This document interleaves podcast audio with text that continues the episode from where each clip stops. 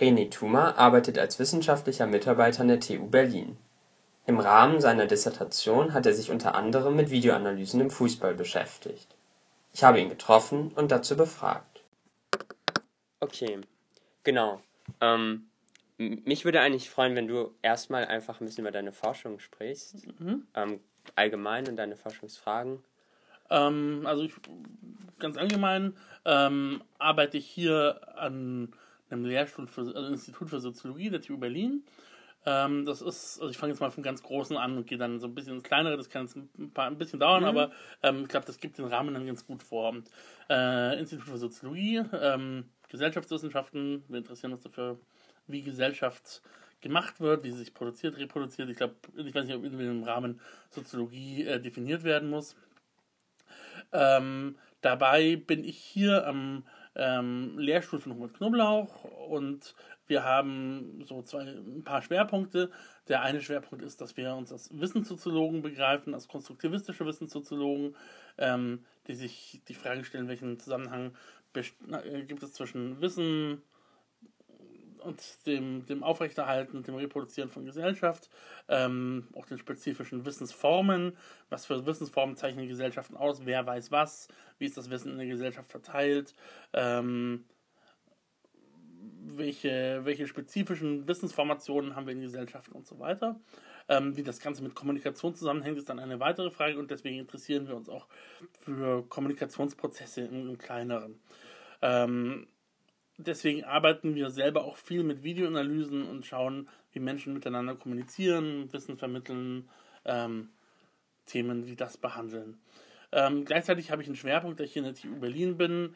Ähm, in der Techniksoziologie interessiere mich insbesondere darum, wie ähm, Menschen mit Technik umgehen, ähm, welche Rolle ähm, technische Konstellationen, Netzwerke, Apparate haben in, in verschiedensten Kontexten und das denke ich auch alles so ein bisschen zusammen. Und ähm, jetzt geht es in speziellere, ein speziellerer Fokus, den ich dann hatte, war dann ähm, von dem visuellen, von der, oder von der Videoanalyse auch ausgeht, ein Interesse daran, was eigentlich visuelles Wissen ausmacht. Ähm, wenn man an Wissen denkt, denkt man meistens zunächst erstmal an Bücher oder vielleicht denkt man an Vorträge und an Gelehrte. Ähm, erst in jüngerer Zeit denkt man vermehrt ähm, wieder an Bilder. Ja, das, das ist äh, auch zum Beispiel entwickeln Neurowissenschaften, die das Gehirn abbilden und mhm. Ähnlichem zu verdanken. Aber äh, wir denken immer mehr auch an visuelle Phänomene. Das ist sicherlich nicht neu. Auch der Handwerker, der sich sein, sein, ähm, sein Werk vorstellt, hat dabei sicherlich auch visuelle Wissensbestandteile, auch haptische Bestandteile, körperliche, ähm, eine Dimension mit drin. Und all das rückt wiederum ein bisschen in den Vordergrund und wir können das eben auch besonders schön mit der Videokamera beobachten. Wie wird gemeinsam über Bilder diskutiert? Wie wird gemeinsam ähm, interpretiert, gedeutet, mit visuellem Material gearbeitet? Ähm, es gibt Studien, wie Architekten gemeinsam Pläne zeichnen, sich ausbessern, korrigieren. Der eine markiert etwas, es werden Relevanzen gesetzt und so weiter und so fort. Und genau diese Prozesse finden wir eben interessant. Und es stellt sich auch die Frage, wie verändert sich eine Gesellschaft, wenn sie von einer Gesellschaft, in der ähm, das Verfasste sequenziell geordnete, ähm, geschriebene oder gesprochene sprachliche Wissen auch ein bisschen ersetzt wird oder äh, immer stärker ergänzt wird durch visuelle Formen. Ich habe dann mich äh, in meiner, in meiner Zeit meiner, äh, meines Masters ähm, mit visuellem Wissen in Medizin auseinandergesetzt. Hatte in Deutschland, also das war in London, davor hatte ich in Deutschland ein Projekt zu PowerPoint-Präsentationen gearbeitet, wo es genau um das ging.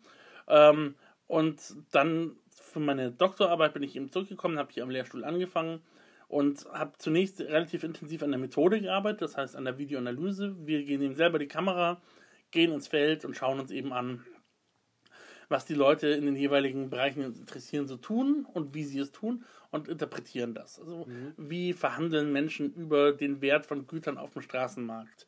Wie ähm, ähm unterrichten ähm, Hautärzte einander äh, bestimmte Hautveränderungen zu erkennen? Ähm, wie vermitteln sich äh, in neurowissenschaftlichen Forschungskontexten ähm, Biologen, Mathematiker und, und Informatiker gegenseitig sehr komplexe Wissenszusammenhänge äh, über Bilder. So, das sind so Themen, mit denen wir uns auseinandergesetzt haben und die können wir mit der Videokamera eben besser untersuchen. und in diesem Zusammenhang, und jetzt kommen wir zum Speziellen, ähm, ist mir dann für meine Doktorarbeit aufgefallen, dass es ja nicht nur wir sind, die die Videokamera verwenden, sondern wir sind eigentlich eher schon die Ausnahmeerscheinung, sondern unsere Gesellschaft ist durchzogen äh, von, von Expertengruppen, die mit visuellem Material arbeiten und vor allem auch mit Video arbeiten. Wir finden, ich habe mir dann drei rausgesucht. Ähm, drei Gruppen, die, ähm, die ich untersucht habe. Das waren Marktforscher, äh, Polizisten und ähm, ähm Sportanalytiker, ähm, beziehungsweise im Sporttraining arbeitende Videoanalytiker. Ähm, aber es gibt eine ganze Reihe weiter. Es gibt Mediziner, die ihre Operationen filmen. Es gibt Psychologen, die ihre, ähm, ihre, ja, ihre Patienten, Klienten, ähm, zum Beispiel mit neuronalen Störungen, ähm, einen Abwasch machen lassen und dann schauen sie nach, ob dabei die Teller zu Bruch gehen oder nicht. Sowas ähm, wurde, mir, wurde mir berichtet bei ähm, zum Beispiel bei der Integration von, von Hirnschrittmachern, also Deep Brain Stimulation, da werden so Exper also Tests gemacht, um die, die Effektivität zu messen. Ähm, es gibt in Erziehungswissenschaften sehr und Erziehungswissenschaften angewandten Bereichen davon eine sehr breite Nutzung von Videoanalysen. Ähm, das geht in alle Bereiche bis in die Sexualkunde und so weiter also Sexualwissenschaft hinein, ähm, dass Videos aufgezeichnet und eben interpretiert werden. Ja? Ähm, ich gehe davon aus, dass jede wissenschaftliche Auswertung bis zu einem gewissen Maß eine Interpretation enthält.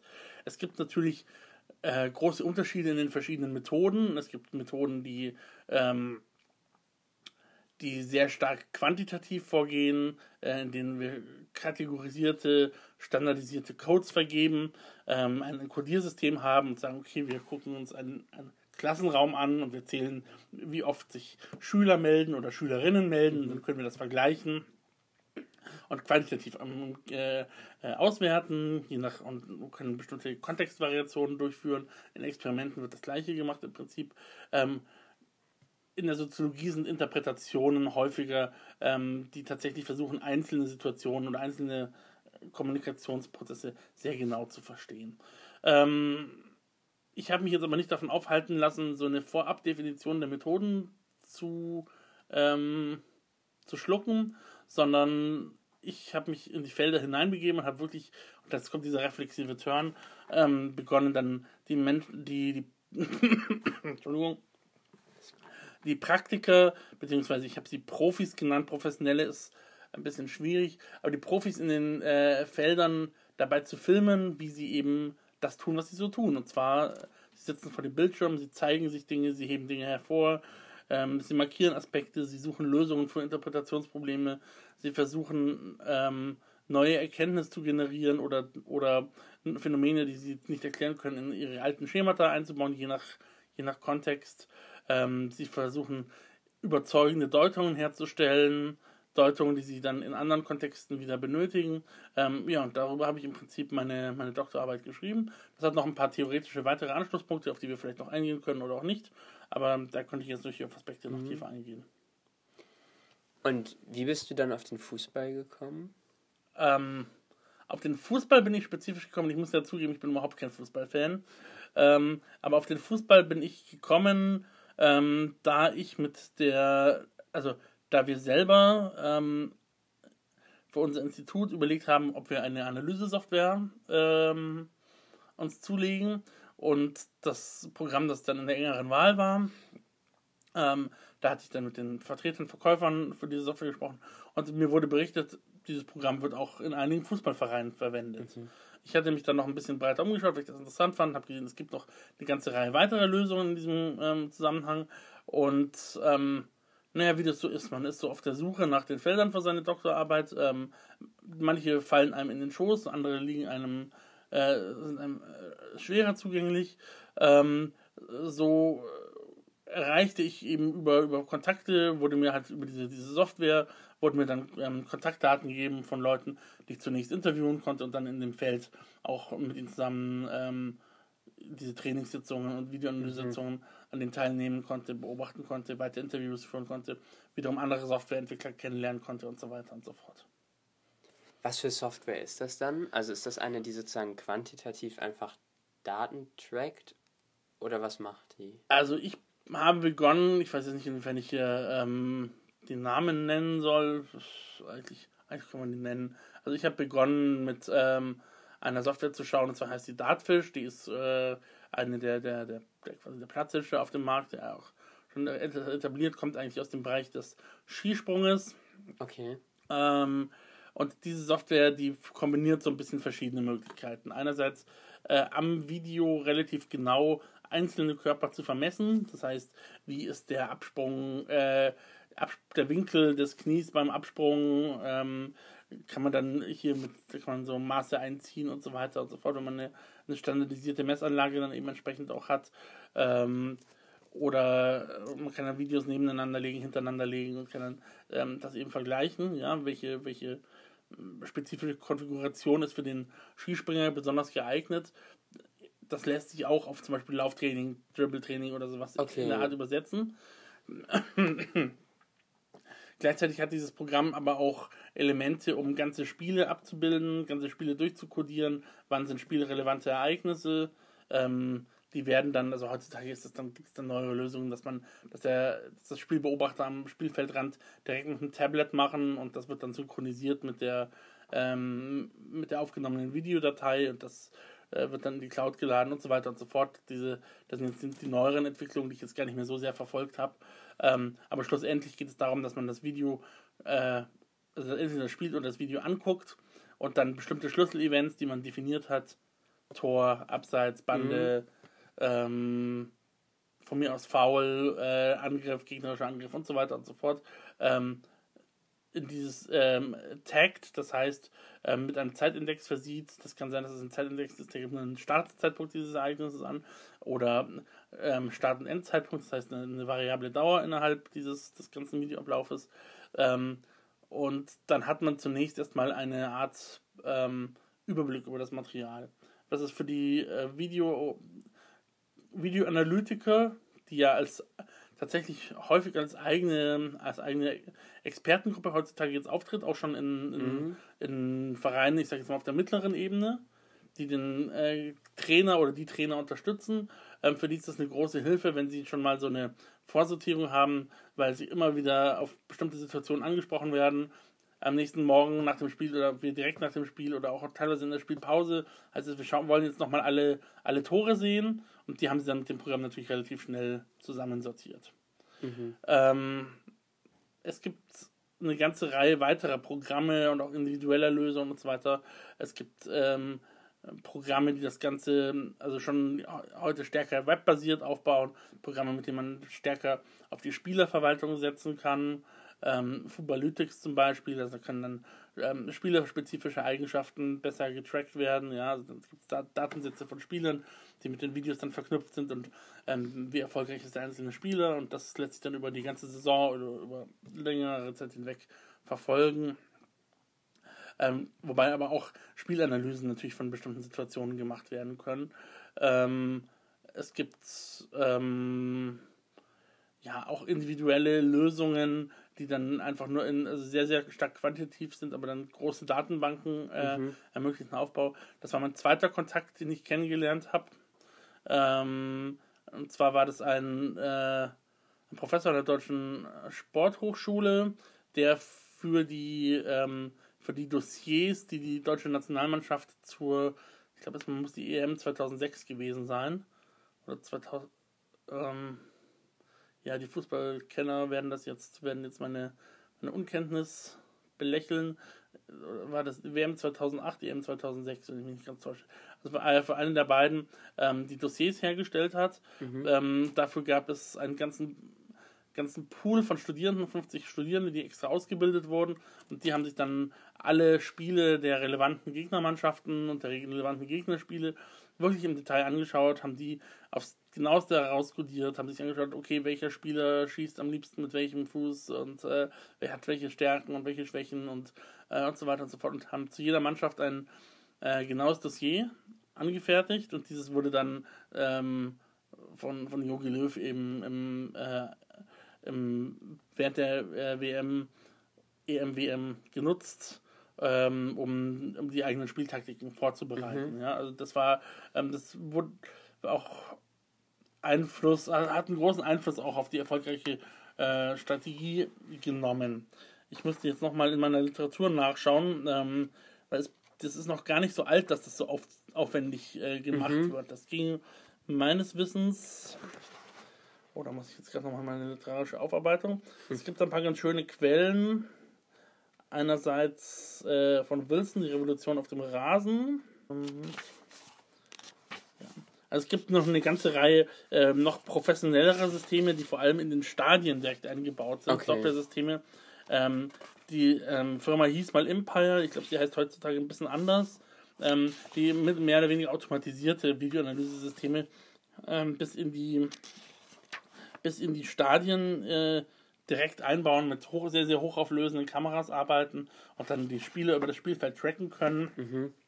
Und das gibt es heutzutage von einer ganzen Reihe von Anbietern, die das mit unterschiedlichen Technologien, von SAP gibt es da ein System, äh, das, das HANA-System und so weiter und so fort, die die Spieler tracken und äh, mehr oder mehr automatische Analysen zulassen. Das ist mhm. aber dann der zweite Schritt, der typischerweise nicht bei dem hm, Zweitliga oder Drittliga, äh, der Zweitliga könnte schon sein, aber Drittliga oder Viertliga ähm, Ortsverein beim Training eingesetzt wird, sondern wirklich auf einer, auf einer höchst, also auf der professionellsten, höchsten Ebene, an die man leider auch relativ mhm. schlecht rankommt, was sie jetzt ganz genau machen. Ja? Aber es wird ähm, immer wieder beworben, dass es diese Systeme gibt. Ähm, die verkaufen ihre Daten einerseits an die Vereine, ähm, aber auch an ähm, Fernsehanbietern. Das wird dann wiederum interessant, also an, an die, diejenigen, die, die, die ähm, TV-Rechte haben mhm. und die dann Zusatzinformationen einblenden. Also da haben wir dieses mediatisierte äh, Fernsehbild, in dem dann genau dran steht, wie viele Laufmeter der Spieler jetzt äh, in diesem Spiel schon hinter sich hat und wie hoch die Torchancen waren und was weiß ich was. Ähm, ähm, all das, das basiert auf diesen automatisierten Auswertungen, die teilweise noch manuell unterstützt sind, aber die äh, im Prinzip stärker und stärker automatisiert werden, was aber auf einer, auf einer Hinrichtung des ganzen Spielfeldes hin zu diesem Zwecke auch basiert. Also es gibt dieses äh, schöne Buch von Wilson und da gibt es noch ein zweites. Ähm, also zumindest, um es kurz zusammenzufassen, ähm, da wird genannt, dass die Videoanalyse eigentlich zuerst in den, also erst in den 90ern so wirklich Einzug, äh, mhm. Einzug nimmt. Ähm, wenn man das mit dem Wilson abgleicht, kann man dann sehr schön sehen, dass sich die Fußballtaktik, und das wäre jemand, der sich, sollte das mal genauer analysieren, sich mit Fußball besser auskennt als ich, ähm, dass sich die, dass die Fußballtaktik im Zusammenhang mit den immer avancierteren Trainingsmethoden ähm, sich ändert mhm. und dass auch die Spielmanöver, ja, also weg von einem, wir rennen aufs gegnerische Tor zu und äh, äh, schießen drauf los, hin zu immer ähm, mehr Rückpässen, filigranerem Spiel, schnellerem, massiv schnellerem Spiel, ähm, das wird auch in Interviews bestätigt, ähm, sich ändert. Dazu muss ich aber die Stelle eigentlich finden.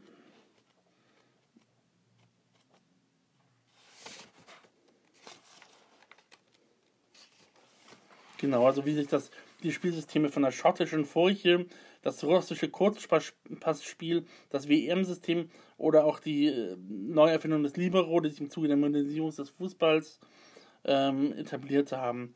Ähm, dann gibt es sowas, diese ganzen Aufstellungen, 4-4-2-Systeme mhm. und so weiter, die den Fußballprofis sicherlich geläufig sind. Und hier gibt es eine ganz, ganz breite Entwicklung. Wilson und Mons 2011 vereinen das. Genau, und hier ist dieses Zitat, das ich gesucht habe. Deutschland war damals in den 70er Jahren eine Fußballnation mit eher unterentwickeltem Interesse an taktischen Fragen und sollte es auch noch lange bleiben. Wie auch in England ging es hierzulande vor allem um das, den Mannschaftsgeist und den Kampfesmut, um die richtige Einstellung und den unbeugsamen Willen. Das ist auch der Grund dafür, dass der deutsche Beitrag zur Taktikgeschichte eher bescheiden ist, wie das Beispiel Beckenbauer zeigt, vor allem intelligenten Adaptionen von ausländischen Ideen besteht, schreibt Biermann in Wilson und Mons auf Seite 13. Ähm, das hat sich aber in den jüngeren Jahren geändert und die ganz, der ganz große Modernisierungsschub ähm, wird hier auch weiterhin genannt, kommt dann mit Jürgen Klinsmann. Mhm der sich eine, eine ganze Fülle von Spezialisten äh, über das Nationalteam hinweg äh, organisiert hat, von Athletiktrainern über einen Sportpsychologen bis hin zu eben den, den Spielanalytikern. Ja, und der Videoanalytiker und Spielanalytiker ja, hängen eben an dieser Stelle eng zusammen. Ja, das war die Stelle, die ich vorher mhm. eigentlich, eigentlich nennen wollte. Und ähm, von da aus wurde das etabliert und ähm, da kamen eben die auch schon, schon vorher angesprochenen, ähm, ja, die von der Deutschen Sporthochschule ins Spiel, die eben diese Dossiers vorbereiten und also mit einem unglaublichen Aufwand, 50 Leute, die dann ein Jahr lang dran arbeiten. Man kann sich das vorstellen. Die wollen, machen das aber alle ehrenamtlich, ähm, um hier dran, dran zu, zu arbeiten. Mhm. Genau, und also damit verändert sich auch ähm, das Spiel und ähm, die, die Spielgeschwindigkeit steigt, steigt ganz, ganz massiv an. Ähm, wie gesagt, wenn man in die Sportgeschichte hineinschaut, dann, dann kann man das auch schön nachvollziehen. Und wenn du, während du an deiner Arbeit da geforscht hast, ähm, was für konkrete Situationen hast du in Videoanalysen da erlebt mhm. oder beschrieben in deinem Buch? Kannst du da irgendwas? Also was ich gemacht habe, ist, ich habe natürlich mit einer ganzen Reihe Leute gesprochen. Mhm. Ähm, es ist keine sportwissenschaftliche Arbeit, sondern soziologische Arbeit. Mhm. Und das heißt, ich habe mich besonders für die Experten der Videoanalyse interessiert. Das heißt, ich habe mir diese Experten rausgesucht. Einerseits diejenigen, die die Software entwickelt haben, dann diejenigen, die mit dieser Software, also größtenteils mit dieser Software, geht zwar auch ohne Software, aber das heutzutage ist das alles in Software abgebildet, ähm, arbeiten. Das sind dann eben die Videoanalytiker und die arbeiten wiederum mit den Trainern zusammen und ähm, oder in manchen Situationen auch dann direkt mit den, mit den äh, Spielern, wenn sie Einzeltrainings machen oder wenn sie das Video-Feedback geben. Die Situationen, die ich untersucht habe, war, also ich bin natürlich erstmal allgemein ins Feld hineingegangen, wobei ich sagen muss, dass ich also betonen möchte, dass es für jemanden, der dem Fußballfeld ähm, nicht sehr nahe steht, extrem schwierig ist, ins Fußballfeld hineinzukommen. Ich hatte zig Bekannte, also mehr, äh, vier oder fünf Bekannte, die mir sagten, ach, ich habe doch deinen Bruder, Freund, Bekannten XY, der ist bei äh, FC Bayern, St. Pauli, sonst wo und macht da Videoanalysen. Mit okay. dem könntest du mal sprechen. Als ich dann zum zweiten Mal angerufen habe und meinte, gib mir doch mal die Telefonnummer von der Person, hieß es immer, ja, ich habe mal nachgefragt, aber nee, der möchte doch niemand niemandem darüber sprechen. Mhm. Das, sind, das, sind, das ist zu geheim, was sie machen. Ja? Ähm, es wäre möglich gewesen, damit mehr, äh, was im Fußball Stallgeruch heißt, da sicherlich reinzukommen, mit viel Aufwand. Ähm, allerdings habe ich dann den Weg gewählt, eben über die Softwareproduzenten und ich wurde dann, es war dann einfacher ähm, über Nachwuchsmannschaften. Mhm. Bei den Nachwuchsmannschaften wird zwar auch schon gescoutet, da geht es auch schon um Geld, da geht es um die Karrieren von den Spielern, die jetzt, die jetzt unter 17 oder unter 15 sind, aber in ein paar Jahren ähm, ganz vorne mit dabei sind. Ähm, aber in dem Bereich war es sowohl auf der nationalen als auch auf der auch höchsten äh, ähm, Vereinsebene möglich, mit den Videoanalytikern in Kontakt zu kommen. Okay.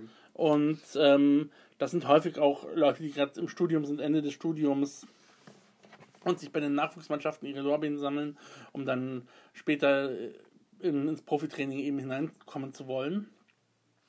Und ähm, da habe ich dann ähm, diese Leute eben kennengelernt, äh, verschiedene Trainer, habe ähm, an einem Beispiel könnte ich es mal ganz typisch machen, habe äh, mit dem dann ausgemacht, okay, äh, nächste Woche ist an so einem Stützpunkt ähm, ein Trainingswochenende. Ähm, ich komme am zweiten Tag vorbei. Am ersten Tag sind Aufwärmübungen und ein Spiel.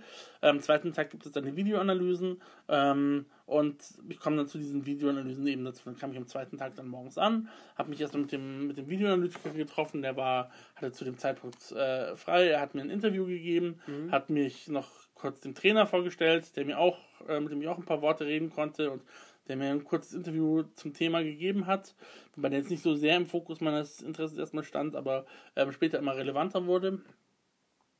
Und dann ähm, wurde ich ihm, durfte ich der Situation beiwohnen, wenn Videoanalytiker und Trainer sich quasi auf der Hinterbühne zusammensetzen. Mhm. Und das sind immer die Momente, die interessant sind, die Hinterbühne. Ne? Und dann sagen sie, okay, jetzt gucken wir uns mal die Videos an. Die, ihre Schützlingsmannschaft hatte das Spiel am Vorabend gegen einen anderen Verein verloren. Und ähm, jetzt haben sie sich zusammengesetzt und der, der Videoanalytiker hatte schon einige Sequenzen ausgewählt, von denen er dachte, also aufgrund der Aufzeichnung des des Coaches, die er im, im, am Vorabend schon erhalten hatte und aufgrund seiner eigenen Kenntnisse, von denen er dachte, dass die relevant sind. Und dann haben die sich die angeschaut. Und ich habe mhm. mich im Prinzip mit der Videokamera dazugestellt und habe gefilmt, was sie machen, habe ähm, die zwei vor dem Bildschirm gefilmt. Das klingt jetzt erstmal nicht wahnsinnig spektakulär, ähm, aber man kann sehr genau sehen, wie äh, sie erstmal sich darauf einigen müssen, dass sie dieselben Phänomene sehen, dass sie ähm, äh, sich darauf einigen, wer dieses Gerät bedient, welche Momente im Video, allein schon durch das Stopp, halt mal hier an, hier sieht man etwas. Ähm, das habe ich dann sehr fein konversationsanalytisch quasi auch ausgewertet. Also Konversationsanalyse und Videoanalyse gehen dann ineinander über. Ähm, diese ganz kleinen Züge, stopp, guck mal hier, siehst du das, diese Riesenabstände. Allein da wird in so, das sind dann drei kleine Handlungszüge und in diesen drei kleinen Handlungszügen, die noch mit Gesten begleitet werden, handeln diese Riesenabstände, dabei werden die Hände auseinandergezogen, ähm, wird schon eine erste Analyse des Materials ähm, hergestellt, wird in den Raum transferiert, äh, wird beiden Personen anwesenden zu, also wird zugänglich und ähm, ja, dann, dann schreiten sie fort, schließen sie diese Analyse dieses ersten Videos ab, gehen dann zum zweiten Video. Aha, hier haben wir es wieder, siehst du diese Abstände, da der Spieler XY rennt hier zu weit nach vorne, ähm, deswegen wird hier ein Loch frei, dann wird dann imaginiert, schau mal, da könnte jetzt einer durchlaufen, da ist der Fehler, zack, nächste Sequenz. Ähm, und dann habe ich mir das eben angeschaut, wie diese Sequenzen aufbereitet werden und habe die im Nachhinein sehr, sehr genau analysiert. Ähm, ich konnte sie allerdings, also ich kann jetzt natürlich nicht sehr fein drauf, äh, drauf eingehen, wobei das eigentlich nur gut geht, wenn man das Video auch zeigen kann und die mhm. Bilder dazu auch zeigen kann. Das ist das die Beschränkung des Podcasts gewissermaßen. Ähm, äh, habe diese Mikroanalysen quasi vorgenommen, die allerdings nur zu verstehen sind, wenn man sich fragt, wieso werden eigentlich solche Mikroanalysen vorgenommen? Einerseits, um zu verstehen, um Wissen zu generieren darüber, äh, warum hat jetzt unsere Mannschaft verloren. Gleichzeitig muss dieses Wissen aber in der Form generiert sein, dass, es, dass damit die Spieler, Spieler wiederum adressierbar sind. Mhm. Ähm, weil zwei Stunden später, das hat mir Empirie auch gezeigt, ähm, kamen dann die, die Spieler, die hatten noch ein anderes Training und ein Mittagessen und kamen dann eben in diesen Raum, äh, setzten sich auf ihre Plätze und ähm, haben quasi die Videoschulung dann erhalten. Ja, also und dann wurden genau die Sequenzen, die vorher vorbereitet wurden, wurden dann natürlich mit einer Selektion, einer Auswahl ähm, und einer gewissen Dramaturgie versehen, ähm, ihnen wiederum vorgeführt, ähm, um ihnen ja, um ihnen zu helfen, die eigenen Fehler zu erkennen und ihnen auch so eine Art, also es wurde dann aus dem Erkennen von Fehlern, das wird dann über die transformiert im Zusammenhang mit dem typischen Fußballwissen, äh, wird das Ganze transformiert in einen ähm, wird das Ganze transformiert in ein ähm, in ein Wissen, das der, der Didaktik dient ähm, also an, an Rezepte, die die Spieler dann in bestimmten Situationen anwenden wollen. Mhm. Wenn ihr in der Situation steht, Jungs, dann müsst ihr darauf achten, dass ihr, dass ihr vorgeht. Ähm, wenn Pressing ist, dann müsst ihr so und so reagieren. Ja? Ähm, denkt dran. Das wird dann auf sehr, sehr kurze und äh, markante Sprüche reduziert. Ähm, allerdings äh, legen die ähm, Trainer und Spieler schon Wert darauf, dass, also die, die Trainer, dass die, die Spieler eben die Situation erkennen und Ziel, das wird mir dann in Interviews auch berichtet, ist, dass sie sich quasi hineinversetzen können, mhm. dass sie, dass ihr auch ihr Körperwissen, ihr Bewegungswissen, ihr Feldwissen, dass sie auf dem Platz haben über diese visuelle Darstellung wieder aufgerufen wird. Mhm. Äh, das ist immer so ein großes, das ist auch so, vor allem in anderen Kontexten, wenn es um Bewegung geht, eigentlich noch viel stärker. Das Körperwissen, das Bewegungswissen, ähm, das rein verbal eben nicht umsetzbar zu sein scheint, aber mit der Hilfe von einem Video über das visuelle Artefakt, wenn die Spieler die Sequenz nochmal sehen und sich denken, aha, da bin ich und das könnte ich nochmal sich hineinversetzen können. Genau, und dann dieses Spielwochenende Davon habe ich ein paar begleiten können. Ich habe filmen konnte ich leider nur an, nur an äh, zwei davon, aber ähm, das wegen Datenschutz und ähm, naja, Zusagen. Aber man konnte da so ein Verständnis dafür erlangen, wie die Videointerpretation da geschieht. Das wird bei professionellen, also bei, bei Erwachsenenvereinen gibt es natürlich leichte Variationen. Da wird die Didaktik vielleicht ein bisschen zurückgenommen und das Ganze wird eher, ähm, eher einzelne Personen adressiert und ähm, äh, es wird eher zu einer Erwachsenendidaktik und so. Solche Unterschiede muss man dann mit hineininterpretieren. Im Grunde ist das Vorgehen aber ein ganz ähnliches. Mhm. Mich würde interessieren, ähm, bei dieser Situation, dass Trainer und Videoanalyst gemeinsam eben vor dem Video sitzen zu zweit, ob du da was feststellen konntest, dass es wie so. Gibt es da unterschiedliche Herangehensweisen, dass man sagen kann, der Videoanalyst hat einen anderen Blick auf das Video als der Trainer, weil er eben aus der Videoanalyse kommt und der Trainer erstmal primär sozusagen aus dem reellen Fußball? Oder war das nicht sowas nicht nachvollziehbar? Ähm, das ist eine spannende Frage. Und zwar kann ich die jetzt an dem Material hatten die, das ich jetzt beschrieben habe, hatten einen relativ ähnlichen mhm. Blick, weil der Videoanalytiker selber auch sehr stark trainergeleitetes mhm. Wissen hat, ähm, also sehr stark ähm, sein Wissen da, da verweist auf eine spannende Frage, die ich auch behandelt habe. Also sein Wissen sehr stark auf die, auf das, auf die Trainingswissenschaft, auf das okay. Fußballwissen bezieht und im Prinzip sich auch als Nachwuchstrainer eigentlich mhm. sieht. Ja? Und ähm, seine spezifische Kompetenz als Videoanalytiker besteht eigentlich darin, dass er den Computer noch bedient und das, die Technik bedient.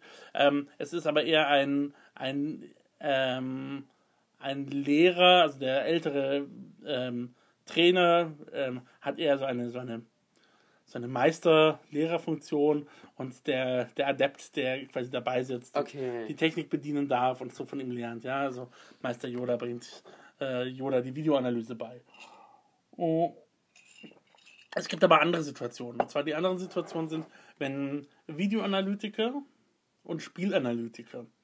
Die Begriffe sind nicht immer ganz sauber, aber ähm, ich möchte mal diese Unterscheidung nutzen, wenn die aufeinander stoßen. Ähm, die Spielanalytiker sind nämlich diejenigen, die weniger mit dem Video arbeiten, sondern eher mit quantitativen Daten. Aha, das sind ja, nochmal zwei Das Felder. sind nochmal zwei verschiedene Welten im Prinzip. Okay. Die Videoanalytiker beziehen ihr Hintergrundwissen quasi aus der aus dem Trainerwissen beziehungsweise aus der Taktiklehre. Ja, also mhm. es gibt ja ähm, es gibt auch so ganze Taktik-Lehrbücher, Taktik-Blogs, ja, diese ganzen Aufstellungen habe ich vorher schon genannt, 442 und so weiter und so fort. Es gibt da dieses ähm, Spielverlagerung.de mhm. ähm, gibt es einen Blog, wo man dann auch diese sehr genaue Taktikanalysen lesen kann. Ähm, ja gut, da geht es dann teilweise ein bisschen ineinander über, aber dann auf der einen Seite gibt es dann die Trainer, die sich darauf beziehen und die auch die Videoanalytiker und dann gibt es auf der anderen Seite diejenigen, die viel stärker ähm, einfach statistisch arbeiten. Und das sind diese Spieleranalytiker. Das sind dann die Spielanalytiker. Okay. Ja. Die sind im Fußball sind die tatsächlich noch nicht so verbreitet, die kommen jetzt immer mehr für die stehen aber eigentlich auch so Unternehmen wie Empire oder, oder SPSS. Das sind ja alles Unternehmen, die eigentlich mit Fußball nichts im Hut haben, mhm. aber die mit, gro mit großen Datenmengen und Zahlen umgehen können. Und die bereiten einem dann Visualisierungen auf, äh, statistische Daten hier und da und dort. Und ähm, vor dem ähm, Hintergrund kommt hier nochmal ein ganz neues Wissen rein. Mhm. Die schönste Illustration davon ist eigentlich nicht aus dem Fußball, sondern ähm, zeigt sich in diesem Film Moneyball. Ich weiß nicht, ob du den kennst. Ich habe davon gehört, aber ihn nie ähm, Den empfehle ich jedem, um das, wenn sich für diesen Zusammenhang interessiert. Der, der ist äh, natürlich im US-Baseball, ähm, beschreibt aber genau diesen, diesen Konflikt zwischen dem Trainerwissen und diesem Statistikwissen. Mhm. Wir haben hier einen Studierenden, der darüber seine eine Abschlussarbeit geschrieben hat, auch äh, im, im äh, amerikanischen im, im, Basketball ist das ähm, auch, gibt es diesen Wandel auch sehr stark, dass da sehr, sehr stark auf Statistikwert gelegt wird. Mhm. Das ist im Fußball noch nicht so weit verbreitet. Ich nehme aber an, dass es auch immer stärker kommen wird und auch kommt. Ja, also jetzt auch mit den ersten digitalen Torbeweisen und so weiter sehen, ja. wir, diese, sehen wir da schon diese Entwicklungen. Und wenn die zwei Wissensbestände aufeinander treffen, naja, dann gibt es schon auch immer wieder Irritationen und dann ist im Prinzip der, der, der, der Coach oder nochmal der Videoanalytiker eigentlich gefordert, dieses, dieses abstrakte Wissen wieder in konkretes Handlungswissen zu übersetzen. Ja, das, mhm. ist, das ist das Problem, weil die Spieler können mit den statistischen Daten nicht viel anfangen. Dann braucht man auch die Coaches, die dementsprechend affin sind oder auch die, die Übersetzer, die aus diesen, diesen Zahlen etwas machen, mit denen die, äh, also etwas lebensweltlich Nachvollziehbares für, für die Spieler. Und das war teilweise wie so ein Clash dann, oder? Ja, also man, also man, man, man kann das dafür habe ich jetzt leider, das habe ich leider nicht am Videodatum analysieren können. Ja? Also mhm. man hat halt sehen können, dass es hier, also in, erstmal in, also aus Interviews kenne ich das, dass es ein ähm, als Konflikt zunächst beschrieben wurde, der okay. dann entweder personell so gelöst wurde, dass man sich für eine der beiden Seiten entschieden hat, oder dass es dann Personal gibt, das so kompetent ist, dass es übersetzen, übersetzen kann. Ja? Also dass, dass beide Welten quasi zusammenbringt. Mhm das wäre spannend, das noch genauer zu, noch, wie gesagt, genauer zu untersuchen. Ähm, an der Stelle hatte ich nur leider keine, keine Videoaufzeichnung, sondern nur Evidenz über, über, über Interviews. Interviews sind für die Soziologie ein tolles, tolles Medium, aber man kriegt halt immer nur rekonstruktiv und relativ beschränkte Auskünfte. Ähm, richtig reingehen und ran ist halt, äh, und, und das Filmen oder zumindest selber beobachten, ist halt nicht immer möglich. Mhm. Das ist eine gute Überleitung auf eine Art zu dem, was ja auch die die Videos im Fußball wiederum leisten. Ähm, bei dem ersten Interview, das ich mit David Sievers vom VfL Bochum geführt habe, gab es eine Stelle, wo er meinte, ähm, dass sozusagen der Hauptunterschied oder einer der großen Unterschiede für ihn von der Taktiktafel zum Video halt sei, ähm, dass kein Spieler sagen könne, nee, nee, so war das nicht in der Situation, weil er hat ja das Video. Mhm. Ähm, womit ich auf so einen Punkt von Objektivierbarkeit oder so hinaus will, den ich daran interessant fand. Und ich habe auch mal so ein bisschen im Internet recherchiert nach, nach diesen Firmen, die sowas anbieten. Ähm, und da ist ja Objektivität sozusagen der Leitspruch schlechthin mhm. oder der Werbespruch. Also hier kommt Objektivität irgendwie rein. Mhm. Ähm, dazu würde mich interessieren, was, was du dazu ja. denkst oder geschrieben hast. Das ist natürlich das, was ähm, das ist nicht spezifisch für das Video im, im Fußball, sondern es ist ja. spezifisch für die Videotechnologie und warum Video so einen äh, Einfluss hat in allen Bereichen. Ja. Das betrifft alle meine Felder, das betrifft die Marktforschung. Ja, also die Unternehmen wünschen sich nicht die, die tausendste Fokusgruppenuntersuchung, wo irgendwelche Leute was erzählen, sondern sie wollen wirklich wissen, wo die Leute hingucken und wo sie beim äh, im Warenregal äh, ja, wie gesagt, hingucken oder hingreifen, wenn sie durch Eye-Tracker äh, Daten erhalten. Und diese, diese visuellen Darstellungen mit Heatmaps und mhm. quantitativen Daten sind natürlich, ähm, haben einen hohen Grad an Legitimität. Man, ist man da immer so ein bisschen skeptisch, ne? aber ähm, es, es gibt viele, viele Bereiche, in denen das, die Legitimität dieser Daten sehr hoch angesehen wird. Das gleiche gilt für ähm, also am interessantesten wird diese Frage nach der Objektivität natürlich vor Gericht ausgehandelt. Und deswegen ist es mhm. mit der Polizeiarbeit besonders spannend. Weil da die Objektivität darüber entscheidet, ob jemand im Knast landet oder nicht. Und, ähm, und, die, und die Ergebnisse immer contested sind. Das war quasi auch der Ausgangspunkt, wieso ich überhaupt zu dem Thema kam. Und zwar hatte ich einen Aufsatz von Charles Goodwin gelesen, ähm, einem der auch der Miterfinder der Videoanalyse, und der hatte sich ähm, die auf Fernseh, im Fernsehen ausgestrahlten Aufzeichnungen des ähm, Rodney King-Falls angeschaut. Der Rodney King-Fall war in den 90ern. Das ist ganz weit weg von Fußball, aber in den 90ern in, äh, in LA wurde ein, ein Autofahrer, ein farbiger Autofahrer, wurde von der Polizei verfolgt, wurde angehalten ähm, und danach ähm, von mehreren Polizisten auf dem Boden äh, liegend geschlagen und ähm, das hat jemand, der, in der, in der da vorbeilief, mit der Kamera aufgezeichnet. Sowas kennen wir ja heutzutage leider auch äh, aus sehr häufigen äh, Ereignissen. Und ähm, das war aber der erste Fall in dieser Richtung. Und die ähm, weißen Polizisten, die ihn äh, niedergeschlagen haben, ähm, wurden anschließend angeklagt. Ähm, wurden aber im ersten Verfahren alle freigesprochen. Daraufhin mhm. gab es dann Riots in LA und so weiter. Ähm, Jetzt hat sich Charles Griffin angeschaut, warum sie freigesprochen wurden. Jetzt könnte man sagen, ja, weil sie Rassisten, also das, äh, weil, weil die Jury auch rassistisch war, die sie freigesprochen hat. Aber so einfach kann man sich nicht machen, weil auch selbst, selbst wenn die rassistisch ist, das, was wir jetzt ähm, gar nicht diskutieren brauchen, aber ähm, dann braucht sie eine Legitimation. Und jetzt es ist interessant, dass er eigentlich dem entgegen so ein harter Beweis wie dieses Video steht. Ja, auf mhm. diesem Video sieht man wirklich, es ist zwar unscharf, aber man sieht schon relativ eindeutig, wie einfach fünf Polizisten auf einen am Boden liegenden Mann einprügeln.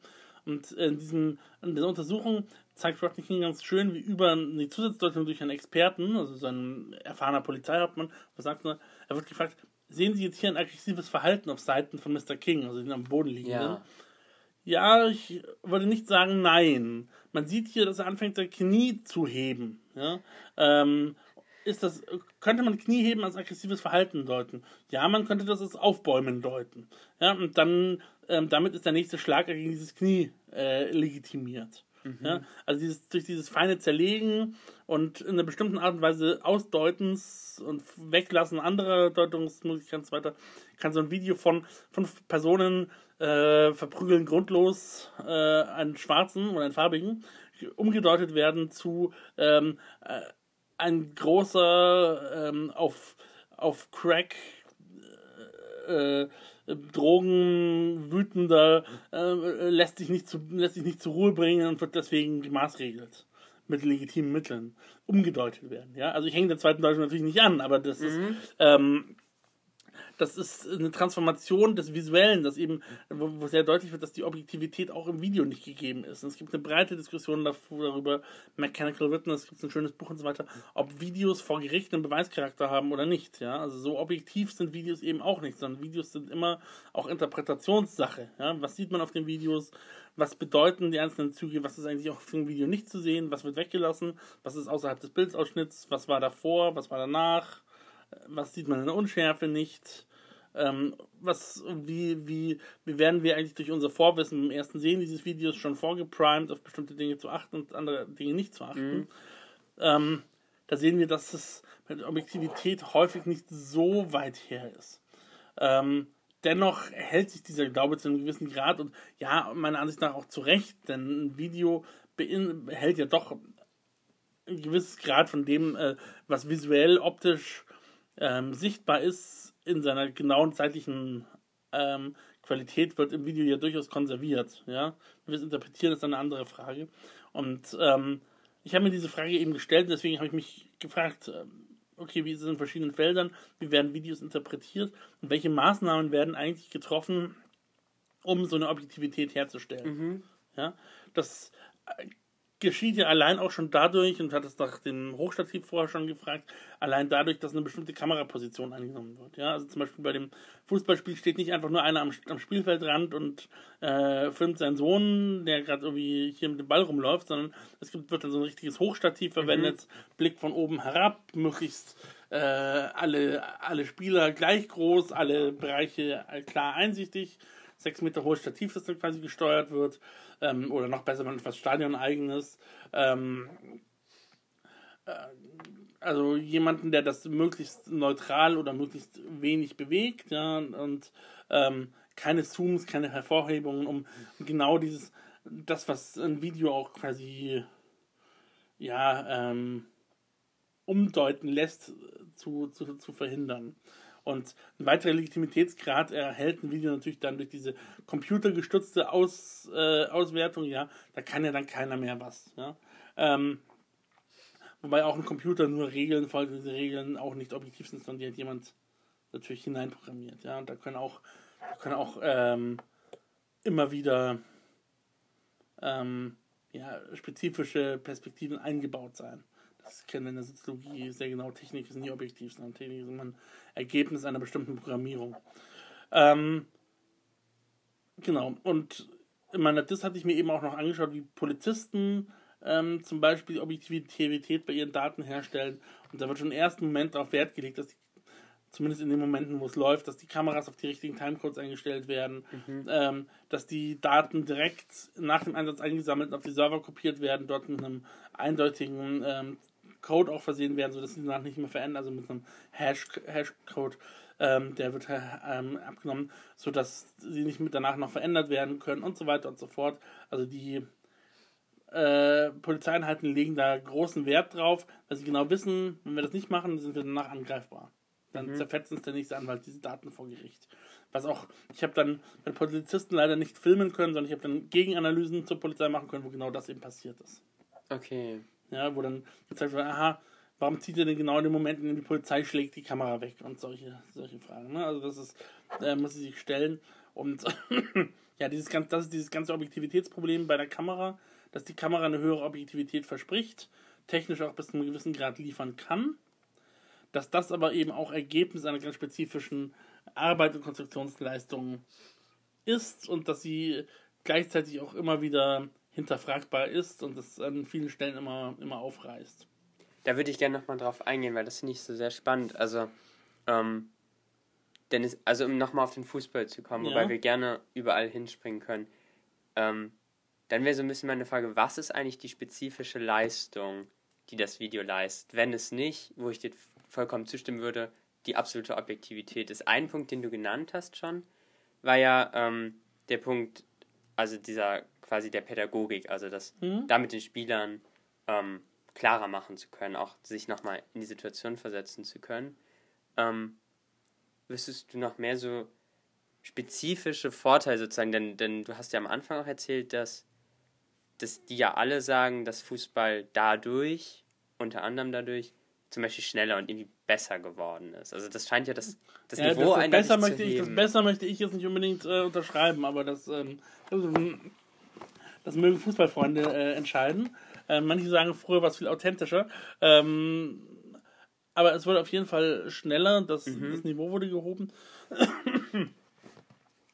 ja, ich denke, dass einerseits die, ähm, also dieses, was schon zentral ist, ist das Körperwissen, ja, also, und auch, ich kann, wenn ich ein Video sehe, das ist, das ist durchaus phänomenologisch interessant. Also inwiefern kann ich mich in einer Situation, in der ich das Video und allen seinen Details im Ablauf sehe, mich nochmal in eine bestimmte Position in diesem Bild hineinversetzen und sagen, wenn ich jetzt da stehen würde, dann würde das alles außen herum um mich so und so aussehen. Ja, also dieses, mhm. ähm, dieser Wechsel zwischen der, der Vogelperspektive und der Innenperspektive quasi. Ähm, das ist bis zu einem gewissen Grad, scheint das möglich zu sein. Ähm, und zwar besser, als es einfach nur mit einem einfachen, relativ statischen Klemmbrett ja, oder Taktikbrett ist. Taktikbrett ist ja auch schon äh, nicht also es ist eine, durchaus eine relevante Technologie, mit der einiges geleistet wird. Ja, also das ist, mhm. ich möchte das Klemmbrett nicht unterstützen. Also auch ein Student von uns hat untersucht, wie das Klemmbrett im Handball in Pausen eingesetzt wird. Ja, also so ein Taktikbrett. Mhm. Das leistet auch schon einiges. Vor allem eben nicht nur als statisches Objekt, sondern als Objekt, in dem der Trainer durch das Nacheinander und äh, performante Herstellen von, ähm, von Bewegungen ähm, auch eine, eine Situation quasi enacten kann. Ähm, aber dieses Hineinversetzen in Situationen, das Abgleichen der Sicht hier jetzt im Feld und der Perspektive, der beobachtenden Perspektive von außen, die der Spieler ja sonst nie hat. Mhm. Ja, also ein Spieler hat ja sonst nie eine Außensicht auf sich. Ja, er kann sich nicht während des Spiels im Spiegel anschauen, ähm, aber er hat, er gewinnt plötzlich eine ganz neue eine scholastische Perspektive. Bei Bourdieu ist es die scholastische Perspektive. Bei Bourdieu gibt es immer noch Bourdieu oder auch bei mit Bezug auf Merleau-Ponty gibt es immer die Unterscheidung zwischen dem der Praxis, in der man sich befindet. Man ist im Feld, man spürt die Feldlinien, man weiß ganz genau, also man spürt das Tor vor sich. Man, das ist nicht, man sieht es nicht nur, sondern man spürt es quasi vor sich. Man ist im Feld, man hat ganz instinktiv die Nähe und Ferne der anderen Spieler. Das ist die Situation, die der Spieler erfährt während des Spiels. Und dann gibt es die Situation, wo er außen, außen mhm. vor ist. Natürlich kann er andere beobachten, aber dann müssen wir das, haben wir das hineinversetzen. Und ich denke, dass dieses, dieses Beobachten der anderen eben eine Rolle spielt und dieses, auch die, das taktische Vorstellungsvermögen einfach auch steigert. Ähm, man müsste nochmal nach der Literaturquelle suchen. Es gab mal einen Artikel darüber, dass äh, es eine Studie gibt, dass Fußballspiele, die sehr viel Fieber äh, spielen, dass die besonders gut in, in den taktischen Aspekten des, äh, des, des Spiels tatsächlich auch sein. Mhm. Ja, also das ist durchaus auch was, dieses taktische Vorstellungsvermögen natürlich auch steigert und komplexere Manöver dann einzugehen und schneller einzugehen und sich auch mal zu trauen oder ähm, zu antizipieren, was die anderen Spieler machen. Ähm, da hatte ich mit dem Christian Meyer zu, äh, mit dem Uli Wedelstedt drüber gesprochen, der selber eben auch Handballspieler untersucht hat, mhm. Handballspieler und Boxer ähm, untersucht hat. Ähm, ja, also ich denke, dass, das, dass es hier auf jeden Fall einen, einen Zusammenhang gibt, ja, also zwischen dem Self-Monitoring und Monitoring, dass man dann, ähm, dann eingehen kann in Situationen und ähm, dadurch, dass das so intensiv gemacht wird, ist es halt auch möglich, komplexere Situationen zu orchestrieren, zu koordinieren, vorzubereiten und die dann in den Spielsituationen einzusetzen. Die Vereine stellen sich, haben eine viel genauere Vorstellung vorher schon, wie die gegnerische Mannschaft spielen wird, wo deren Stärken und Schwächen sind, stellen sich auf die ein, mhm. was natürlich auch das Spiel beschleunigt, ja, weil keine Mannschaft kommt mehr als äh, mehr oder weniger unbekannt daher, sondern für jede besteht immer schon ein Dossier. Ja. Also all diese Punkte spielen, denke ich, zusammen an der Stelle. Mhm. Darin steckt ja auch sozusagen ähm, einfach so ganz platt mehr Wissen. Also ich kann viel mehr Wissen über meinen kommenden Gegner oder so in Erfahrung bringen, als wenn ich keine Videos davon machen könnte. Bis zu einem gewissen Grad ja. Ja, das ist, das ist mehr Wissen. Man könnte jetzt argumentieren, das ist anderes Wissen. Ja, mhm. ähm, vorher ähm, vorher habe ich mir vielleicht irgendwie anderes Wissen über die, die anderen Spieler angeeignet, eher Anekdoten oder weil es die sicherlich heute auch, auch noch gibt oder, ähm, oder andere Wissensbestände angeeignet. Ähm, es ist das mehr, ist man quantitativ quantifizieren ist immer ein bisschen schwierig, aber ich würde sagen, bis zu einem gewissen Grad kann man das in dem Kontext schon sagen. Mhm.